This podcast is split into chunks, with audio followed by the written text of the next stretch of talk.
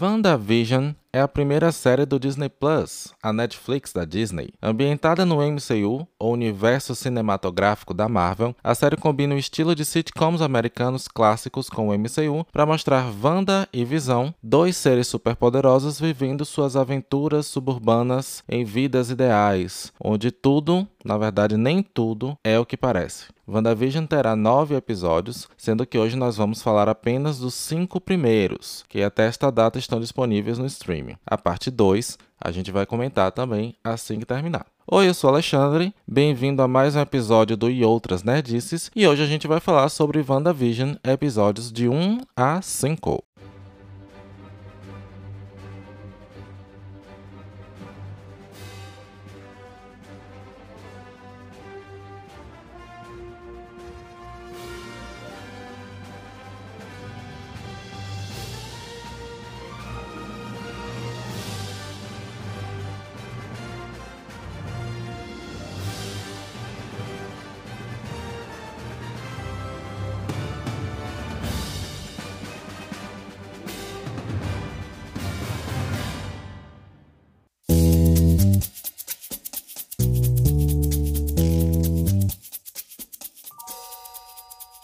Como eu sei que muitas pessoas não têm acesso ainda ao streaming da Disney, uh, simplesmente porque não quiseram assinar e tal, eu vou. Essa primeira parte, gente, eu vou fazer os comentários sem spoiler. E aí, assim que a coisa for adentrar na discussão mais pesada, eu aviso vocês, tá bom? Então, bora lá. Sobre o que é a série: WandaVision, que em tradução livre seria. Você pode traduzir como o nome dos personagens, que é Wanda e Visão, ou pode ser traduzido também como a visão de Wanda, alguma coisa nesse sentido. É, eu achei muito legal que eles quiseram fazer essa brincadeira com o nome. Então a série ela se passa em duas esferas, literalmente falando. Então no primeiro você tem Wanda, aqui é vivida mais uma vez pela Elizabeth Olsen, que ela é gêmea por sinal, mas eu acho que antes da Marvel elas não fizeram nada assim muito relevante. Uh, e você tem o Visão, que é interpretado mais uma vez também pelo Paul Bettany.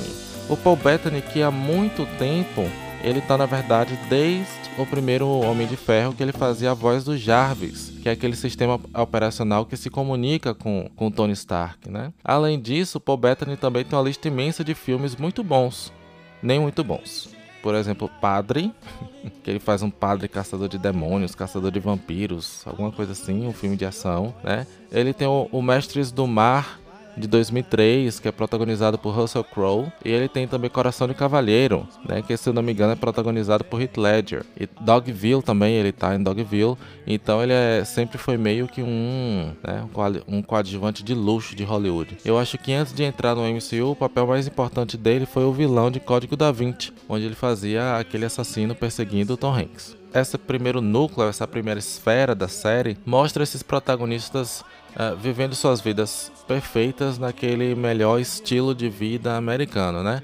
Aquela casa enorme, com jardim na frente, sem muro, uh, falando besteira com os vizinhos, participando de clubes na comunidade, bem aquela coisa que os Estados Unidos já nos vendem. E eles brincam muito com isso. Eles fazem muitas piadas sobre esse estilo de vida, sobre a questão de como era machista a sociedade nos anos 60, nos anos 70, uh, ah, e se inspira muito nas séries. Então, o primeiro episódio, nas séries da época. Então, o primeiro episódio de WandaVision, ele é inspirado nas séries dos anos 50. É um episódio em preto e branco que muita gente vai estranhar. O segundo episódio, ele já é inspirado nos anos 60 ele ainda é em preto e branco.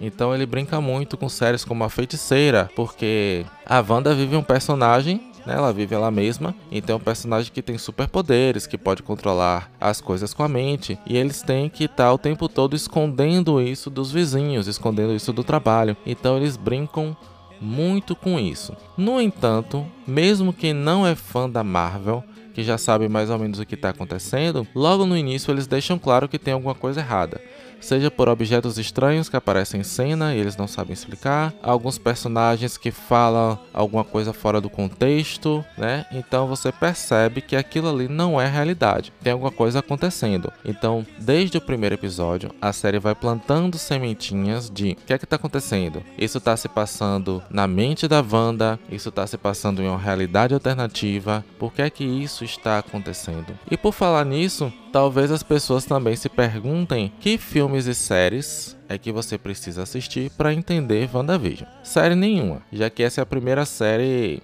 não é a primeira série do universo cinematográfico da Marvel, mas é a primeira série que tanto tem influência do universo quanto vai influenciar uh, no universo dos filmes. Por exemplo, a Netflix tem algumas séries da Marvel, tá? Que supostamente se passam no, no mesmo universo. Da qual eu só indico mesmo é, o Demolidor. As outras Jessica Jones, é, Defensores, eu não gostei. E embora se passe no mesmo universo, esses personagens apresentados na Netflix não interagem com os personagens dos filmes. Os eventos dos filmes, uh, principalmente o ataque de Nova York, que é mostrado no primeiro filme dos Vingadores, ele causa impacto nessas séries, mas o oposto nunca acontece porque não tinha uma conexão de verdade. Outra série que não é da Netflix, é de um, de um, canal grande nos Estados Unidos, que eu não vou lembrar agora, é Agents of Shield, que também eles aproveitaram um, um episódio do, dos filmes para uh, se aprofundar mais nessa questão da série, para se aprofundar mais na Shield na série,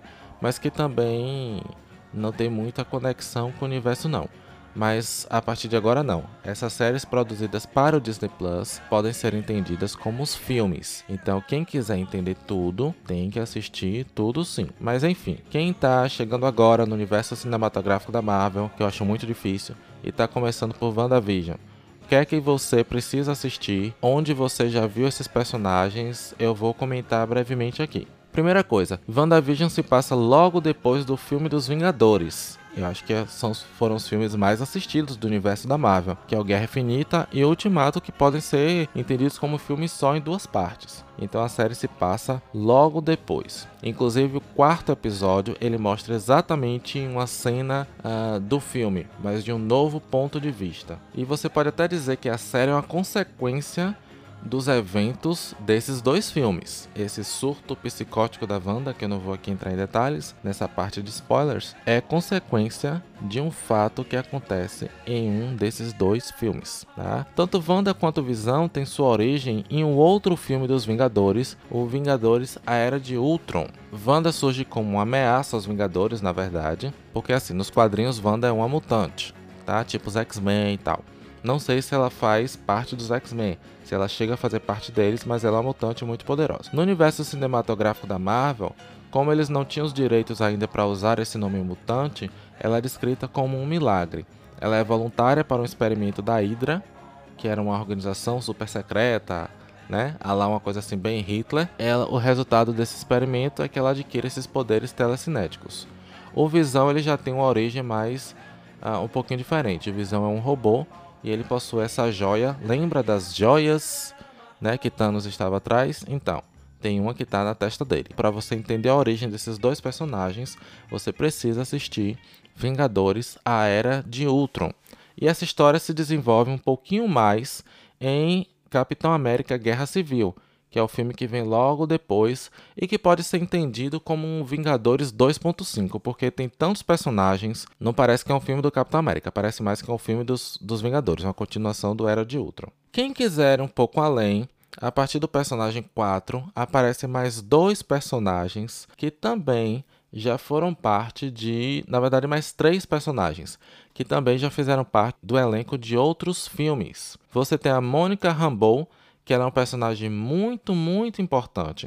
E ela aparece, muito importante na, na série da WandaVision, e ela aparece pela primeira vez no filme da Capitã Marvel. Ela é a filha, ela é uma criança ainda, ela aparece lá brevemente, ela é a filha da Maria Rambeau, que é referenciada também na série de WandaVision. Lembrando que é, Capitã Marvel se passa nos anos 90, por isso que ela é uma criança. Você também tem Darcy Lewis, que ela agora é formada, é doutora, super inteligente e tal, mas ela aparece ainda como estagiária nos filmes Thor, o primeiro Thor, tá?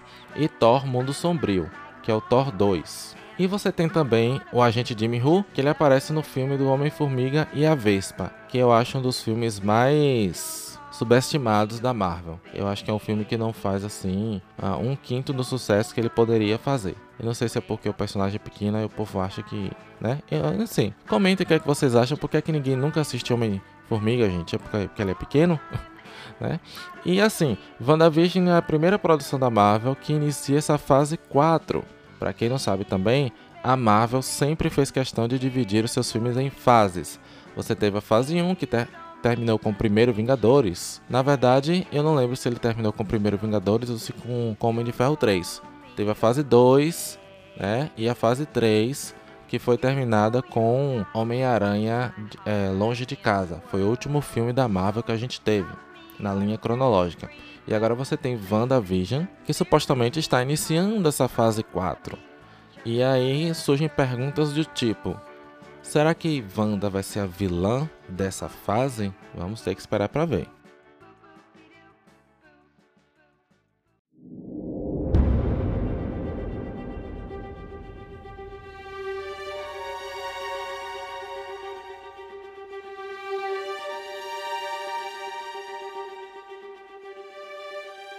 Bom, a partir de agora eu vou comentar a série com spoilers, tá? Então eu vou utilizar fatos que já ocorreram na série para dar meu ponto de vista e também para fazer suposições sobre esses quatro últimos episódios. Então, como eu disse, mesmo para quem não assistiu os filmes, a série já começa dando pistas de que tem alguma coisa errada. Eles estão ali vivendo aquele sitcom, aquela família maravilhosa, tudo lindo e maravilhoso, mas, é, por exemplo, aparece um helicóptero o episódio é todo em preto e branco e o helicóptero é colorido. Eles não sabem como esse episódio foi para ali.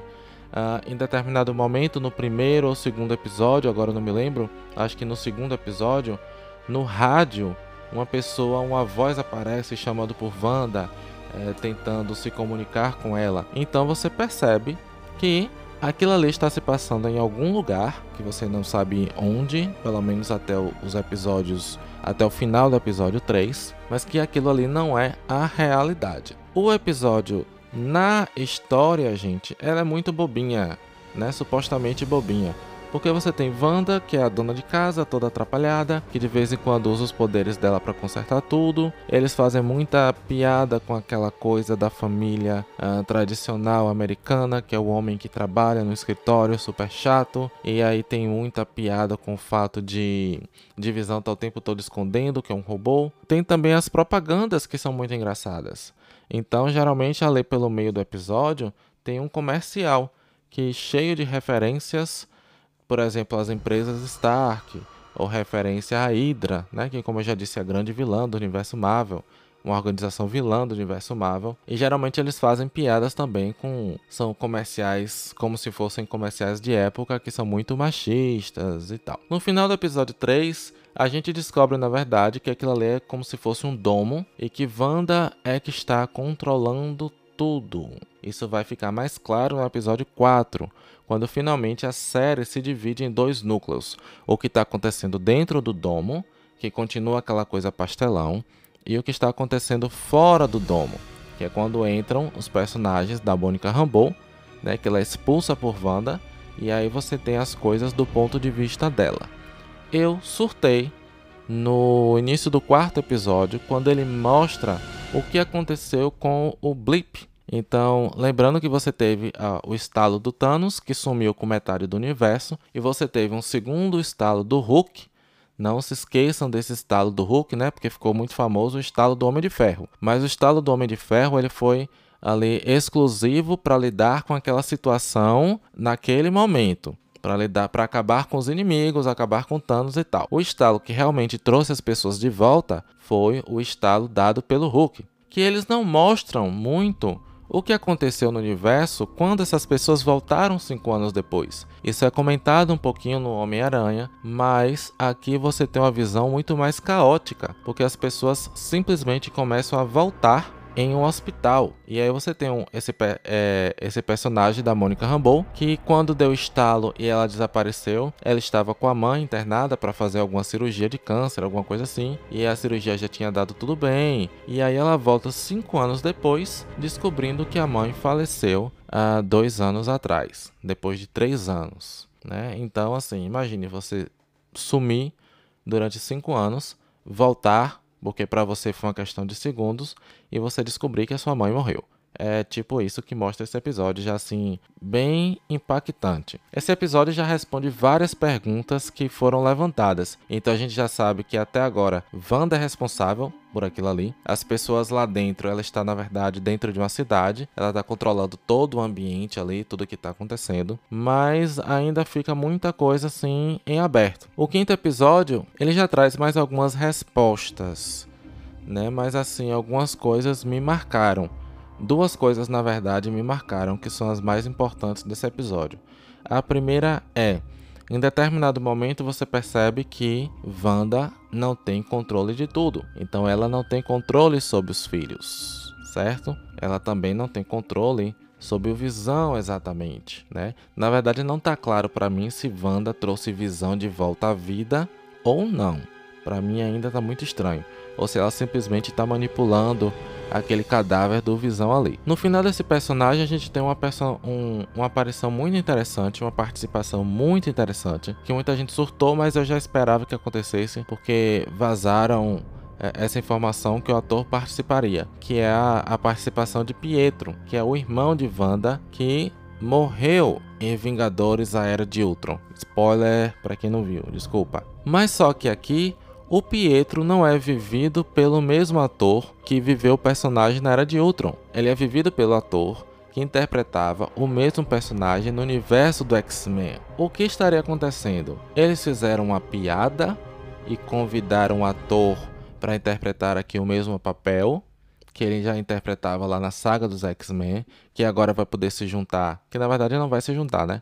Se juntar com o universo cinematográfico da Marvel, ou de fato eles estão lidando com aquele universo dos X-Men como universo paralelo e de repente eles podem trazer de volta, resgatar esse ator e reaproveitá-lo aqui. Isso é uma das coisas que não ficou claro. Há muitas teorias que o verdadeiro vilão de WandaVision seria um demônio chamado Nefisto. Ao contrário do, do universo cinematográfico da Marvel, nos quadrinhos, há muitos anos, eles já brincam com essa coisa de inferno, de demônios. Você tem o personagem Blade, por exemplo, que é um caçador de vampiros, que é parte do universo cinematográfico da Marvel. Eu não sei se eles vão começar a brincar com isso ou não. Você tem vantagens e desvantagens de trazer esse personagem, na minha opinião. Eu acho que a grande vantagem seria não tornar Wanda a vilã da história, porque me parece que Wanda é uma grande filha da puta que está controlando a mente de todo mundo. As pessoas estão sofrendo.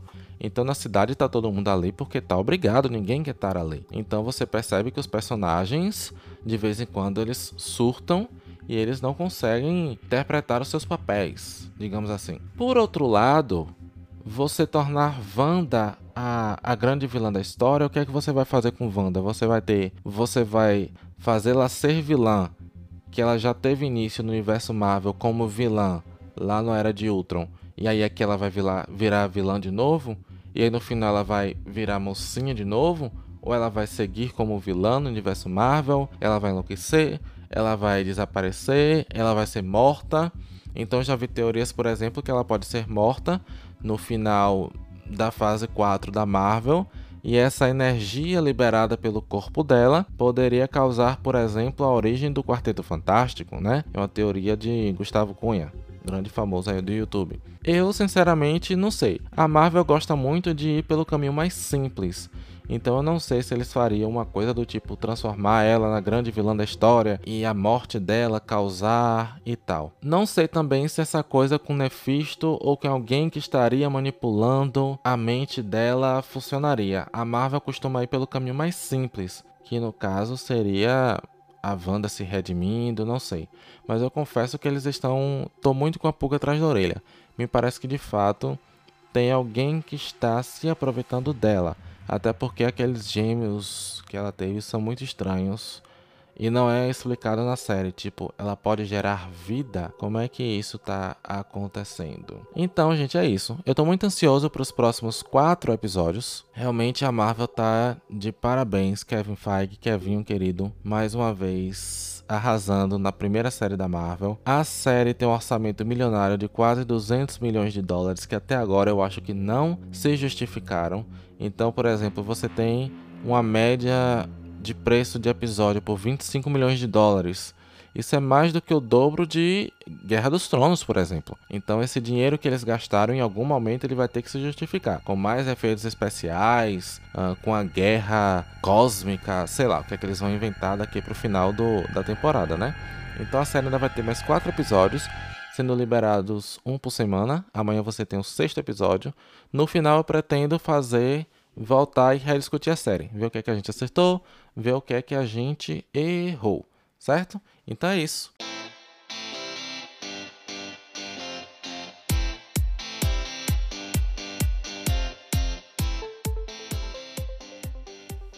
Então, que conclusões a gente pode chegar de WandaVision? WandaVision, na minha opinião, claro, abre com chave de ouro a fase 4 da Marvel, além de dar os primeiros passos em uma direção inédita até então, que seriam as séries. Claro que essa, como eu disse, não é a primeira série da Marvel, considerando aí as produções da Netflix, como eu disse, recomendo só Demolidor, e a série também Agents of S.H.I.E.L.D., mas que essas em nada impactam o MCU e pouco eram impactadas por ele. Agora não. WandaVision mudou o jogo e adicionou mais elementos obrigatórios para quem quer entender o que realmente se passa naquele universo. Ao mesmo tempo que faz uma produção bem explicadinha, onde os personagens explicam tudo o que está acontecendo, WandaVision te emerge tanto naquele universo que é quase impossível você não querer mais. E para isso, claro, você tem todos os filmes da Marvel disponíveis na plataforma, né? Eu mesmo, assim que terminei o primeiro episódio, fui ver Vingadores. E vi muita gente comentando nas redes sociais que por causa de WandaVision, resolveu maratonar todos os filmes da Marvel, que para quem não sabe são 22 até então. Agora com filmes e séries saindo, vai ficar um pouco mais complexo acompanhar toda a história que eles estão tentando contar nessa quarta fase, e fica um pouco mais difícil manter a coerência das coisas. E não esqueçamos que ainda tem Quarteto Fantástico, prometido para o final da fase 4, e X-Men, que provavelmente vai ficar para a fase 5. Mas aí também vocês já sabem, né? Ah, se ficar muito complicado para acompanhar tanta coisa, a fórmula já está pronta e vem direto dos quadrinhos. É só recomeçar. Enfim, esse foi mais um episódio do E Outras Nerdices Podcast. Você pode nos seguir no Instagram ou Facebook, é só procurar lá e outras nerdices. Você também pode mandar um e-mail pra gente no outrasnerdices@gmail.com. Ah, e a gente tá com blog também. Então, se você quiser ver alguns textos não tão inéditos assim, você pode nos acompanhar por lá, em outrasnerdices.blogspot.com. Não esqueçam de divulgar o nosso cast, se você curte o nosso trabalho, bater na porta do vizinho domingo de manhã e tentar convertê-lo à nossa irmandade. Valeu, beijo me liga, até semana que vem.